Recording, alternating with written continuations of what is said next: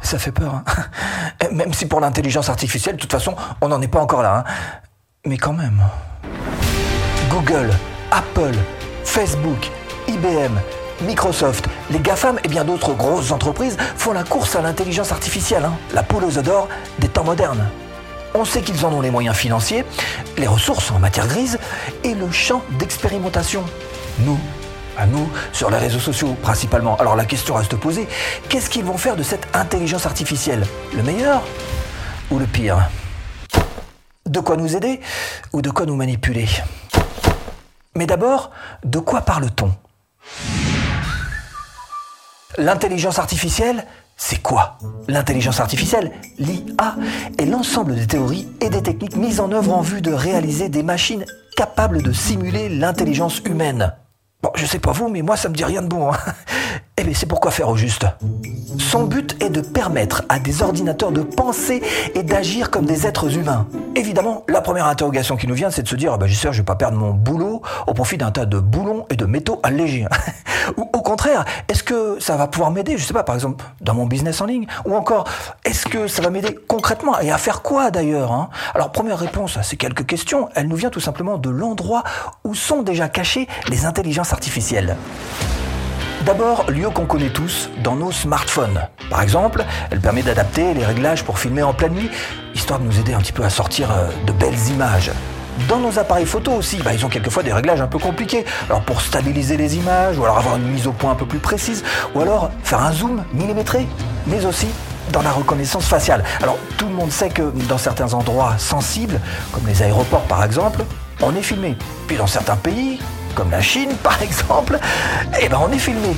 Mais l'intelligence artificielle, ça n'est pas que ça.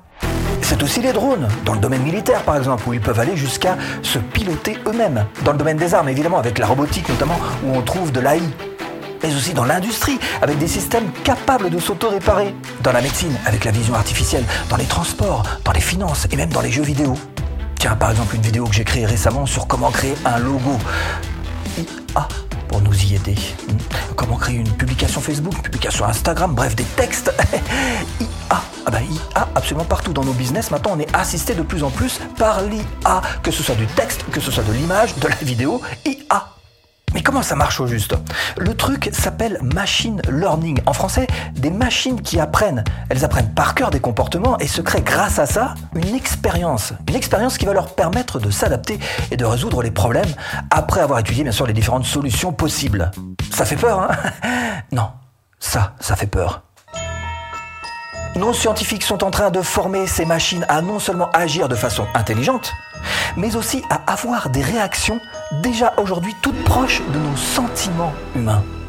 Je vous l'ai souvent dit en marketing, hein, nous sommes avant tout des êtres émotionnels. Alors si on arrive à nous fabriquer des intelligences artificielles qui arrivent à simuler l'intelligence euh, humaine, qui ont en plus des émotions, des sentiments, et puis un petit début de conscience, euh, eh ben ça, ça fait peur. hein. A fini l'époque des chatbots, nous sommes passés à l'époque de l'intelligence artificielle. Alors j'ai envie de vous dire euh, bah, qu'on m'amène le responsable. Et le responsable, c'est lui, 1950, le mathématicien Alan Turing, précurseur de l'intelligence artificielle. Il est retrouvé d'ailleurs mort, allongé sur son lit, à l'âge de 41 ans. Près de lui, une pomme empoisonnée au cyanure à moitié entamée. Un suicide. La thèse du suicide a été retenue. Il faut dire que dans une Angleterre extrêmement conservatrice et puritaine, il avait été accusé d'homosexualité et la loi a condamné ces préférences-là. La justice lui avait proposé tout simplement d'échapper à la prison à condition d'accepter la castration chimique. Bref, on ferme la parenthèse sur ce tragique destin et revenons-en à notre propre destin avec cette histoire d'intelligence artificielle. Ouais, bah, il y a déjà eu quelques problèmes visiblement quand même. Selon Le Monde, à peine lancée, une intelligence artificielle de Microsoft dérape sur Twitter. Taille, l'IA de Microsoft, a récolté plus de 23 000 abonnés en moins de 24 heures. Mais Taille a complètement dérapé en répétant les paroles d'autres utilisateurs, poussés, il est vrai, dans ses extrémités par certains de ses internautes. À propos d'Hitler, à propos de Bush, à propos des féministes. Mais ça, c'était en 2016, hein. Oui, parce qu'en 2017, ça va déjà mieux. Hein. Glove, une intelligence artificielle développée par l'université Stanford en Californie, s'entraîne pour détecter les associations les plus logiques. Résultat, stéréotypes sexistes et racistes.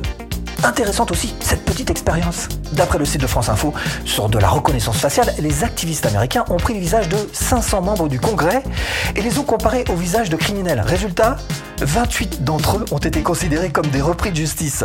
Bon là, c'est pas brillant, hein, mais c'était il y a plus de 5 ans. Hein. Donc depuis, la technologie a évolué quand même. Peut-être. En tous les cas, tout là-haut, on s'inquiète un petit peu. D'après Capital.fr, à propos de l'intelligence artificielle, l'ONU lance un avertissement sur la reconnaissance faciale, les droits de l'homme en danger. Les dysfonctionnements de l'intelligence artificielle ont empêché des gens de toucher des aides sociales, de trouver un emploi ou encore ont mené à des arrestations d'innocents sur la base de systèmes de reconnaissance faciale mal entraînés et incapables de reconnaître correctement des personnes aux traits physiques africains par exemple. Bon, là, ça va pas du tout, hein, le machin. Mais bon, euh, vu qu'on nous en met un petit peu partout dans toutes nos applications, par exemple quand on a un business en ligne, hmm, on est en droit de se poser quelques questions. Alors, malgré tout, il y a quelque chose de très particulier qu'il faut comprendre. Bon, d'abord, on aimerait comprendre qu'est-ce qui cloche hein, dans le système. Hein. Alors, l'explication la plus simple que j'ai pu vous trouver, c'est celle-ci. Si on sait que l'IA se construit à partir d'exemples, elle va avoir besoin évidemment d'un grand nombre d'exemples pour nourrir sa base, une base de données carrément gigantesque. Et plus on élargit ce cercle, plus on peut arriver à des résultats extrêmes. C'est un petit peu ce qui s'est passé avec Glove et ses propos racistes. Et un des dangers, évidemment, serait donc d'avoir la tentation d'épurer ces données pour éviter ça. Sauf que, eh ben, sauf que j'aimerais savoir qui va décider ce qu'il faut garder et ne pas garder. Autre danger, on risque de se retrouver, tous plus ou moins d'ailleurs, épiés pour alimenter cette base de données, à moins que que ce ne soit déjà fait. Il faut savoir d'ailleurs que dans les années 80, on avait déjà eu ce même type de peur notamment avec l'avènement des micro-ordinateurs, de l'informatique en général. On nous promettait le chômage technologique, une ère de chaos total où les hommes seraient remplacés par les machines et où chacun d'entre nous finirait par perdre son travail au profit de ces machines.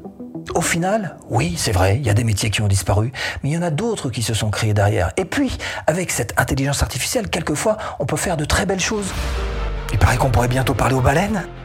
Mais ça c'est chouette ça, on va pouvoir apprendre deux trois trucs. Tiens, j'ai d'autres questions à poser à propos de Pinocchio.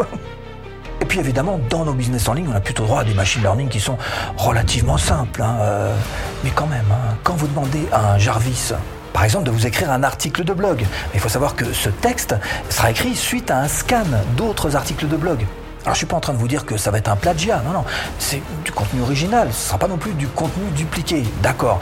Mais cela dit, à vous de voir si ou non vous préférez pas créer quelque chose qui soit un petit peu plus personnalisé, un petit peu plus à votre couleur, un petit peu plus créatif. Chacun voit midi à sa porte. Ce qu'il y a de sûr, c'est que si vous voulez aller plus loin et créer votre propre business en ligne, même en partant de zéro, eh bien je vous mets là-dessous ou en premier lien de description une formation offerte. À tout de suite, si tu cliques